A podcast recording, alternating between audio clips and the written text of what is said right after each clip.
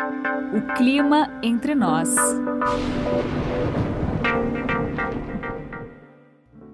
Olá, cá estou eu de novo com o professor Pedro Leite da Silva Dias e eu vou explicar por quê para vocês. Nós estávamos gravando o podcast lá sobre a, sobre a Groenlândia, né? Você já tem disponível aí. E aí, lá no meio do nosso papo, nós começamos a falar de paleoclimatologia. Na verdade, toda a explicação sobre por que, que a Groenlândia era terra verde, depois virou gelo, está totalmente relacionada com os estudos de paleoclimatologia. Acontece que o meu querido professor Pedro é um estudioso disso, ele se apaixonou por isso na sua história, na sua vida acadêmica. E aí eu falei, bom, eu não vou perder essa chance. Bora lá conversar melhor sobre isso, que é um assunto que me fascina muito. Quando é que você começou a se interessar por essa, por essa área de paleoclimatologia? Eu me lembro do dia. Ah. Um, tinha um professor visitante lá na USP, na geologia, o Louis Martin, ah. um, um paleontologista, um, aliás, um paleoclimatologista uh, francês, muito famoso, uh, trabalha mais na área de geologia. E o, o Louis Martin tinha um, um, um aluno doutorado na época, o Bruno Turco, francês também, mas que tinha uma conexão forte aqui com o Brasil. E os dois estavam lá na, na, na, na geologia lá da USP e ah, precisavam de alguém que entendesse alguma coisa de clima aqui no Brasil. Oi! E entrar lá na minha sala, no antigo ah. Que você deve lembrar. Sei, né? sei, sei, onde eu estudei, sim, sim. E eu me lembro do Martin, do Bruno ah. Turco, novinho, hoje, ele, o Bruno, Bruno acho que é um pouco mais jovem do que eu. Né? Ah, ah, ah. Mas uh, a gente sempre acha que os nossos colegas da, uh, desse, da época, né, eles que envelheceram, a gente nunca envelhece. Né? o Bruno e o, o Martin uh, fazendo perguntas sobre o clima, a variação do clima, que controlava o efeito de ninhos e ninhas. Eles tinham um interesse grande em, em verificar se uh, nesses dados do passado, lá na região amazônica, uh, esses lagos fechados, né, uhum. se tinha algum indício de influência do El Niño. Então eles queriam entender melhor uhum. a dinâmica de formação do El Niño. Uhum. E esse foi o meu primeiro contato, né? Isso aí levou uma, uma parceria, uma amizade que com o Bruno dura até hoje. O Martin, infelizmente, já faleceu, mas o, com o Bruno a gente se diverte até hoje, tá? em discussões intermináveis sobre a variabilidade climática e como é que você. Porque veja, você não tem um lago a cada 100 quilômetros, né? Então você tem um lago aqui, outro lá, você tem uma árvore aqui, outra lá, fica difícil, né? Você... Então você precisa, não basta só você ter o dado, você precisa ter algum modelo conceitual na cabeça, né? Para juntar as peças, né? E acho que isso aqui me, me chamou atenção e eu curti fazer esse tipo de coisa. Como, como é que você acha um sítio paleoclimático? Bom, eles procuram principalmente isso, essa existência de lagos fechados, cavernas. E tá. aí, de novo, nós temos uma sorte danada aqui na América do Sul, tá? Hum, cheio de cavernas. Né? Ah, você precisa ter. Ah, não é uma atividade barata, tá? Porque... Hobby, paleoclimatologista. Não, não, não, não, é uma coisa que você vai fazer fim de semana, por exemplo. Não, não absolutamente não é. Uh, você, além de você ter que estudar muito para entender os processos, né? Você, é, essa, essa atividade de campo é sempre cara, né? Você vai lá para o campo e você passa 15 é, dias, 30 dias, 60 dias enfurnado em algum canto. E bem inóspita também, né? Inóspita, assim, perigosa. Meu Deus, né? você vai se meter de, de caverna é, é, é, complicado, né? É, de vez em quando você escuta umas histórias meio tristes, né? Mas é aquela história, pelo amor à ciência, você às vezes se, se arrisca um bocado, né? É, o que, que é efetivamente a paleoclimatologia e quando é que nós começamos a, a ter isso, assim, por exemplo, como ciência realmente, estudos ah, regulares de paleoclimatologia? Ó, na verdade, é, é uma, uma ciência já com boa idade, tá? Começou basicamente com os geólogos, né? E com os paleontologistas, né? Porque você tem que uh, você tem os fósseis, né? Ah. E os fósseis contam muita coisa, né, sobre o clima, né? Você vai encontrar bichinhos, por exemplo, pode, de repente você encontra bichinho em um determinado lugar, fóssil, né, dele, que, peraí, esse bicho não, não vive aqui hoje. Esse bicho precisa de temperatura muito mais alta. Na verdade, os primeiros paleoclimatologistas são geólogos. É, exatamente. Na verdade, para aí, né? Se, se você encontra aquele bichinho ali e ele tá. vive com temperatura muito mais alta, quer dizer que a temperatura aqui era muito mais alta em alguma época, né? Uhum, uhum. Aí entra aquele problema que é a datação, né? Como é que você sabe quando é que aquele bichinho morreu? É, é aí tem, tem vários métodos, né? Uh, por exemplo, decaimento de carbono radioativo, uh, isótopos né, de oxigênio, de, de hidrogênio, de, de uh, usa muito tório e outros elementos radioativos também, que você sabe qual que é a taxa de decaimento né, do, do elemento, e com isso dá para descobrir qual que é a idade aproximada, né? não é uma coisa assim precisa, você não vai dizer tá. o, o bichinho tem 5 mil Dia mesiano que ele nasceu, não é bem por aí, não né? Não dá por aí, você tem uma margem, né? Ô Pedro, quando você fala em, em, em, datação, porque, por exemplo, quando você tem um elemento químico radioativo, né, é, não, não, é isso, quer dizer, a gente sabe que ele, que ele vai perdendo, isso, aquela, vai perdendo aquela radiação ao longo isso. dos anos, né? É. E aí a gente, a gente sabe o quanto é que ele perde de tempos isso. em tempos, não é isso? Exatamente. E, e, tem elementos que não são radioativos, mas também vão perdendo a característica, como o isótopo de, de oxigênio. Por exemplo, você tem oxigênio com 18, né, uh, com, com 18 elétrons, né, em vez de ter 16, né, como normalmente tem. Ah, tá. Então, todos esses, esses elementos uh, podem ser usados para, de alguma forma, ter uma estimativa da, da idade. Né? Ah, tá, e tá. isso é que deu uma, uma revolução danada, né? Na, na, na questão da datação. E você veja, isso é algo do século XIX, essencialmente, né? Então, uh, esses estudos começaram a ficar mais, digamos, seguros, mais científicos, né? com a, essa noção do, do da, da, medição da datação.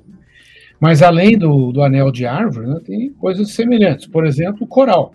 Você pega um coral, tem coral fóssil. O coral não dura tanto tempo, né? se não me engano, em torno de 500 anos, no máximo, por aí. Uh, então, uh, um, um, coral vivo te conta uma história mais recente, como uma árvore. Uma árvore, uh, dependendo do lugar, tem, bom, tem árvore tem 4 mil, 4 mil anos. Você pega as, as sequoias na, na Califórnia, dá 4 mil anos. Tem árvores no, no, na Patagônia, que também tem essa ordem de 4 mil anos. Né? Mas como é que você vê isso? Assim? Você faz o, corte na árvore? Faz um corte na árvore, daí faz a datação da parte mais interna, daí você tem uma. Ah, tá, tá, tá, pela parte mais interna. Ah, Exato. tá. É. E aí, e aí você tem que contar, literalmente, contar os anéis de crescimento. Os, né? os anéis de cada um. Né? É, isso antigamente o pessoal fazia na unha, né? Uau! Era um trabalhão danado. Hoje em dia você tira uma foto digital de alta resolução e você tem uh, software que analisa aquele tipo de imagem, te dá uma série de informações. Né? Nossa, mas não. É um negócio muito bacana. Uh, outra coisa que uh, falei do coral, né? Falei da, da, da, do anel de crescimento, anel de crescimento de, de estalagmites em, em caverna, é outro, também é, depende como, da. Como é que funciona isso? Bom, chove ali em cima, né, na, no teto da caverna. Aquela água percola, né, pelo solo uhum. e eventualmente vai achar um caminho e vai começar a gotejar lá dentro da caverna. E aí traz o, o carbono, né, o cálcio, né, verdade, e, e fica e forma aquele limite, né? E, e cada ano, como você tem ciclo anual, isso funciona bem, sobretudo em lugar que você tem um ciclo anual de chuva bem definido, né? Aí dá para ter, ter resolução anual. Quando você não tem um ciclo anual definido, você vai ver variações da chuva em escala de tempo mais longa, né? E isso aí é uma área também que, nossa, explodiu. Isso é interessantíssimo, hein? Porque é, dependendo, ou seja, dependendo de como é o ciclo de chuva. Você, vai ver a formação é. Mas tem mais coisa que você informa. Por exemplo, que tipo de vegetação tinha lá em cima? Se tinha material orgânico, se não tinha material orgânico. Isso aí também vai percolando, vai aparecer lá embaixo, né? Então você tem uma ideia se que tipo de vegetação que tinha lá em cima há, sei lá, mil anos, dois mil, cinco, dez mil anos atrás, né? Mas tem outras formas também de estimar ah, que, como é que era o clima lá no passado, né? Ah, por exemplo, em sedimentos em lagos. Né? Vamos supor que você tem um lago fechado. Lago aberto é meio complicado porque é lavado, né? Tá? Hum, tá. Cada vez que tem uma chuva forte, lava os sedimentos. Mas tem alguns lagos fechados. Nós temos uma sorte danada aqui no Brasil, tá? tem um número razoável de lagos que são fechados. Né? Então ele vai acumulando, acumulando, acumulando. Cada ano que acumula, forma uma camadinha. Aí você vai lá e analisa o que, que tem naquela camadinha. Os bichinhos, paleontólogos gostam disso. Os botânicos também gostam desse tipo de coisa, porque você tem o, o pólen né, das, das árvores, do, da, da vegetação que tinha ali. Então, com isso, você consegue reconstituir como é que era a vegetação naquela bacia ali, daquele laguinho, né? Há milhares de anos atrás. E tem que mergulhar em lago, tá certo? lá embaixo, tirar o sedimento. Você tem que ter equipamento para fazer essas coisas. Você tem que tirar um sedimento, não pode destruir, né? Ele tem que sair inteirinho.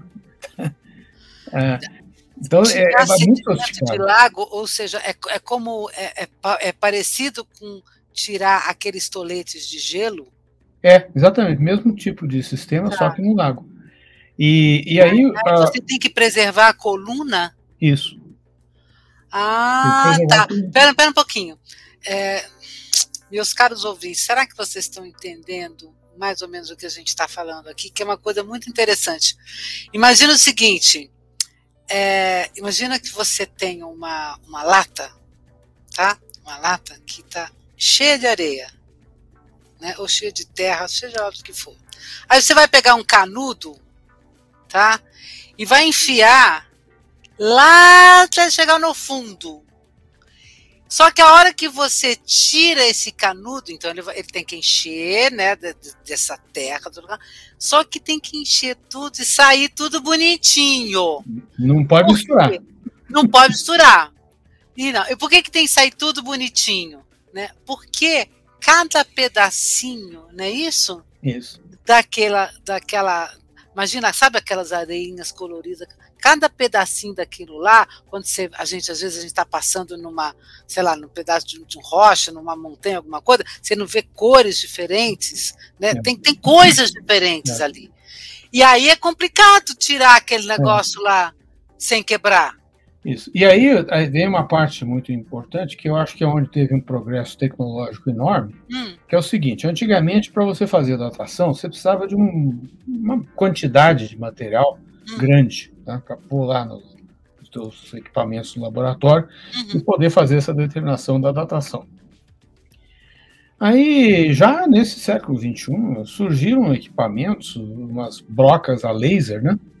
Uau! que você pega uma melequinha de nada da, do, do material e pimba, consegue a datação. E você consegue saber se tem qual que é a constituição, que elementos minerais estão presentes, os orgânicos, que são muito importantes.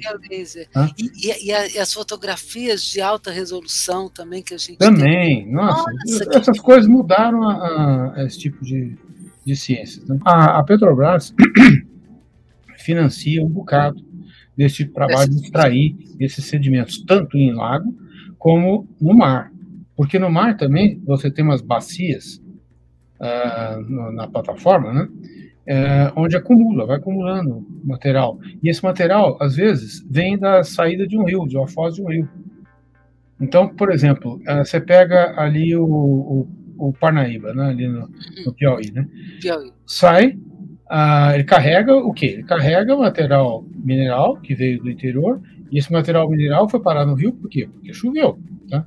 E teve sim, que... é, sim, exatamente. É, isso. Então, uh, e, e, traz também, além do material mineral, ou seja, solo, traz o quê? Material orgânico. Sim, tá? imagina a foz do Amazonas. Ah, isso aí está cheio de material orgânico. Né? Então, com o material orgânico também você tem uma ideia de se, como é que era a vegetação do lugar. Né, que tipo de cobertura vegetal Tinha. É assim, por exemplo, que se descobriu que você pega, por exemplo, há uns mil anos atrás, o Nordeste tinha muito mais vegetação do que hoje. Né? E, porque você vai lá na foz do, do, do, Parnaíba, faz o sedimento, faz a datação, e as tantas você encontra um bocado de resíduo orgânico que você não encontra hoje. Tem outro exemplo interessantíssimo que é o do, do Prata, né? Ali na saída na. Rio da Prata. Da Prata, Sim. ali em Buenos Aires, né? Buenos Aires, isso. E tem uma. Tem parte da corrente que, que sai ali do Rio da Prata, vai para o norte e deposita nesses buracos, né? nessas bacias. E aí um negócio que eu acho fantástico. Você pode dizer se choveu mais na margem direita ou na margem esquerda do, dos rios que compõem a bacia do Prata. Uau. Por quê? Porque o tipo de mineral é diferente. Olha que incrível. Tem uma outra parte, é, nessa parte da, da de, de, paleoclimatologia, que são aqu, aquelas pesquisas com gelo. Ah, Sim. Como é que funciona Bom, a pesquisa é com parecido, né? Com a história de tirar o sedimento, né? Também você faz ali um tubo, uhum. né? Coleta a amostra. Mas no gelo, é, você tem mais coisas, né? Inclusive bolha de ar, né? Ah, olha, sim, bolha tá? de ar. E é pela bolinha de ar, você tira, por exemplo, a constituição do ar. Qual a concentração de CO2, metano e vários outros gases. Uau, você saberia dizer o seguinte: qual é a amostra mais antiga que a gente tem? Bom, tem coisas na Antártida de 2 milhões de anos. A gente está vendo uma taxa de, de perda de massa de gelo muito grande. É, cada, cada, cada inverno que você tem, particularmente é. no Ártico, né? Principalmente do, do gelo dos continentes, tá? das geleiras. Da, das geleiras. É, você pega essas geleiras aqui da, da, dos Andes, por exemplo, tem muitas que estão desaparecendo. Ou seja, tem que correr lá e fazer logo esses, essas análises, porque daqui a pouco não tem gelo que sobrou. Né?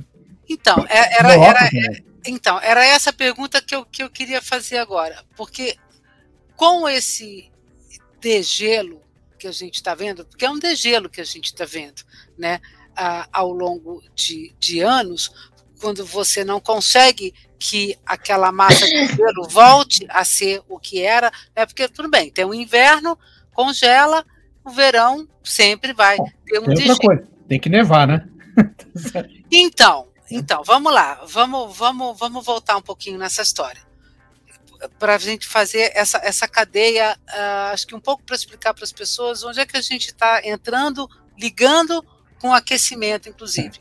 Porque aí esse gelo que não volta mais é como se você estivesse perdendo uma parte da história isso, do clima. É. Mas isso é uma coisa importante. Quando você tem o, um lugar aqui, um ano, por exemplo, que neva muito, você uhum. com uma camada daquele gelo tá. mais amplo. Quando vier o outro ano, essa camada fica compactada aqui embaixo. Então Cai forma também camadas. Ou seja, tá. você olha para um, um registro desses de de gelo, você também vai encontrar as camadas e o ciclo anual vai estar lá. Mas tem mais informações importantes. Por exemplo, vamos supor que você tem uma grande explosão, explosão vulcânica em algum lugar. Hum.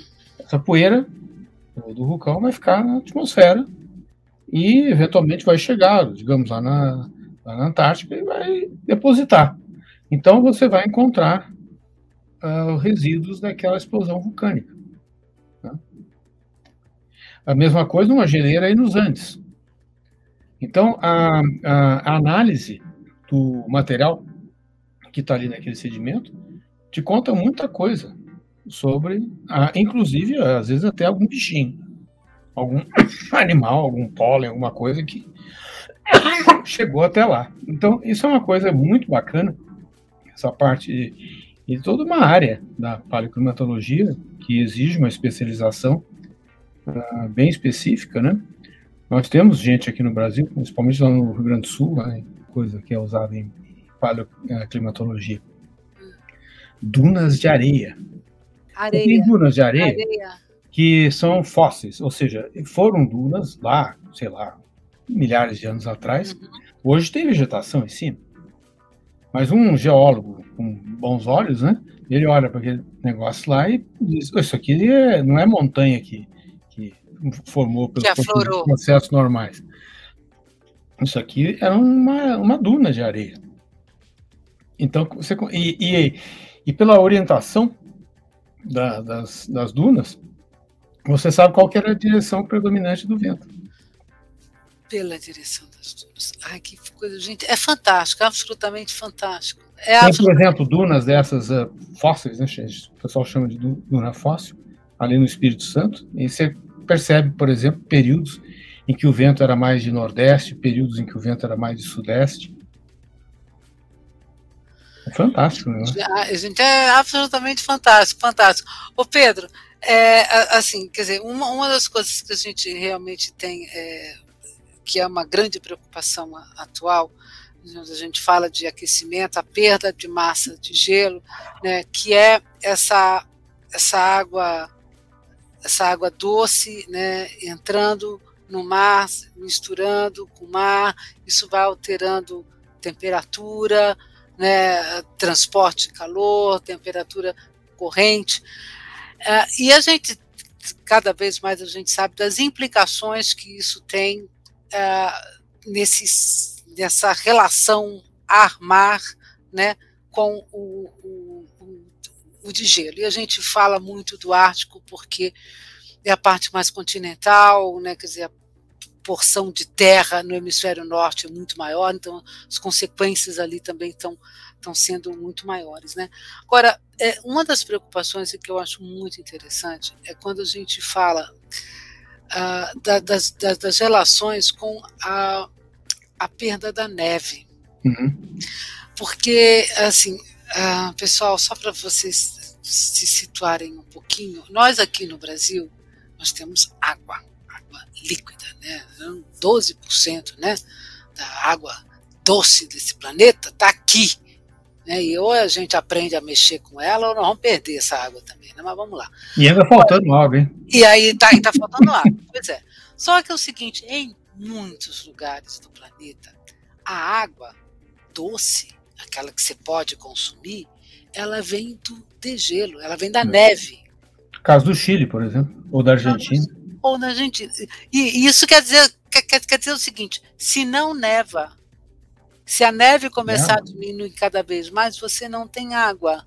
Existem uma série de rios, uh, até nos Estados Unidos, né? Na, Não, aqui no Colorado, onde eu estou. Ou, ou, Olha só, olha só. Aqui depende, muitos rios que são que nós chamamos rios de degelo, ou seja, uhum. eles dependem do derretimento da neve para continuar servindo água, uhum.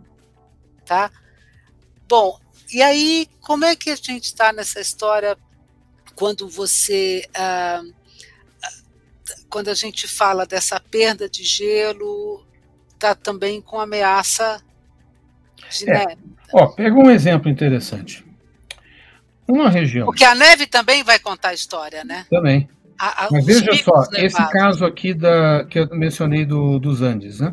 Uhum. Se há algo que os modelos usados pelo painel intergovernamental de mudanças climáticas concordam, é esse sinal de diminuição das chuvas ali no Chile, ali naquela região mais central do Chile, tá?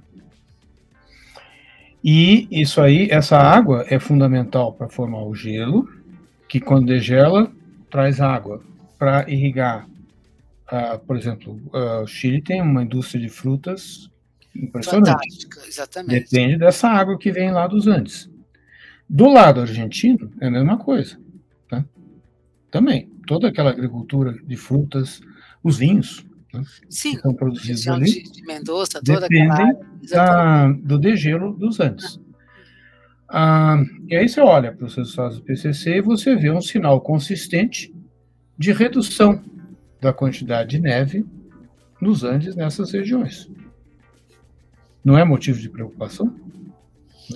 Não é à toa que tanto os chilenos como os argentinos têm uma enorme preocupação com essa questão do aquecimento global, porque isso é uma ruptura no sistema econômico uh, vigente. Você sabe uma coisa?